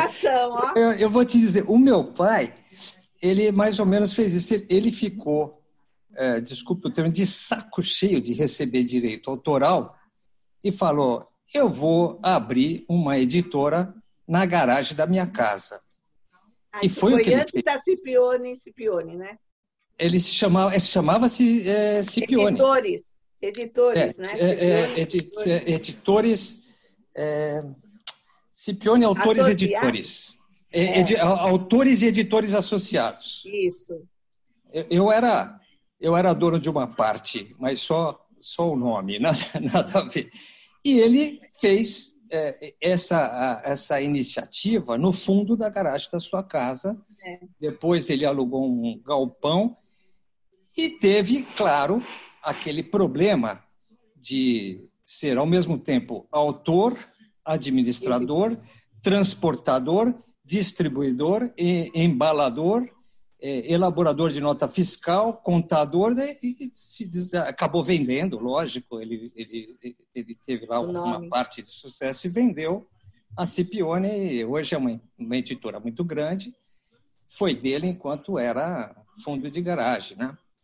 Mas é, eu nunca vi um grupo de, de autores tomar essa iniciativa de falar, não, vamos criar aqui um pool e vamos editar nossos livros. É, então, chama aí os seus, seus especialistas em, em distribuição, etc., e cuidar desse assunto. Opa, caiu aqui. É, eu também nunca vi, também nunca vi. Também não. Em, em termos de livros didáticos, que, que eu estou vendo aqui, que grande parte de vocês trabalha com isso. Né? Que é o que dá mais, né? Em termos de direito autoral, é o que dá mais. Né? É, porque seria, um, seria uma iniciativa que talvez resolvesse todos esses dilemas que existem com a questão de, de, de autoria, né? Legal. É... Bom, alguém tem mais alguma observação? Se não, podemos encerrar. Eu estou passando aqui, eu não vejo todos vocês ao mesmo tempo, estou passando aqui pelas, pelas câmeras, não estou vendo ninguém. Então, acho que vamos encerrar, né? Bom, então eu gostaria de pedir ao Ricardo que é, fizesse os agradecimentos dele, eu vou fazer os meus e vou apresentar as próximas entrevistas. Bom, pessoal, obrigado. Eu acho que a gente fez um. A, a, gente, a coisa hoje foi meio improvisada, tem que ser sincero com vocês. A gente recebeu a notícia da ausência do Fernando de Moraes meio em cima da hora mas eu acho que no fim a gente já conseguiu fazer uma reunião produtiva, um, um, um bate-papo que, que eu anotei aqui a, a, maioria das coisas que eu achei importante aqui e, e eu pretendo levar isso para outros fóruns para a gente conseguir juntos com a Elige, Associação de Escritores do Rio Grande do Sul, talvez o PEN Clube, vários, enti, várias entidades. A gente, a gente vai convidar, inclusive, CBL e tudo, a gente conseguir fazer um manifesto pro, pro, em, em, em favor do direito autoral. E a gente vai posicionando vocês a respeito de como está andando é, é, é, essa disposição da gente com outras entidades, tá? E mais um recado, não esqueçam quem não fez ainda de fazerem suas indicações para o Jucapato, que eu acho que isso é, é nós estamos em plena é, em pleno momento de, de indicar o intelectual do ano para o Jucapato, tá bom? Um abraço para todos. Bom, eu agradeço a todos que estiveram presentes aqui nessa, nessa, nesse fórum de hoje. Né? Ricardo falou bem, é, a gente teve que improvisar um pouco, mas foi maravilhoso. Peço desculpas por qualquer comida de bola minha na mediação, porque como foi de debate o tempo todo, é, é, às vezes é um pouco difícil de administrar, todo mundo quer participar. Também quero agradecer aqueles que estão nos assistindo pelo YouTube e dizer que esse debate vai ficar disponível, repito, no próprio YouTube, é, no Spotify, no Google Podcasts. É, a gente divulga tudo isso pelas redes da UBE. É, na semana que vem, deixa eu apresentar aqui para vocês as próximas, as próximas é, entrevistas. Na semana que vem, o entrevistado é o Maílson Furtado Viana. Vai ser interessante a gente ter tido esse debate hoje, porque o Maílson ganhou o prêmio Jabuti Poesia e Livro do Ano com uma edição uh, dele. Ele, ele ganhou naquele ano de 2018 e surpreendeu muita gente porque ele ganhou com um livro que não era ligado a nenhuma editora. Ele fez a edição independente. Então, acho que a gente pode trazer o assunto de hoje, é, inclusive para a semana que vem, que o Maílson é, ganhou o Jabuti, que é o prêmio mais tradicional do Brasil, é, com uma edição independente.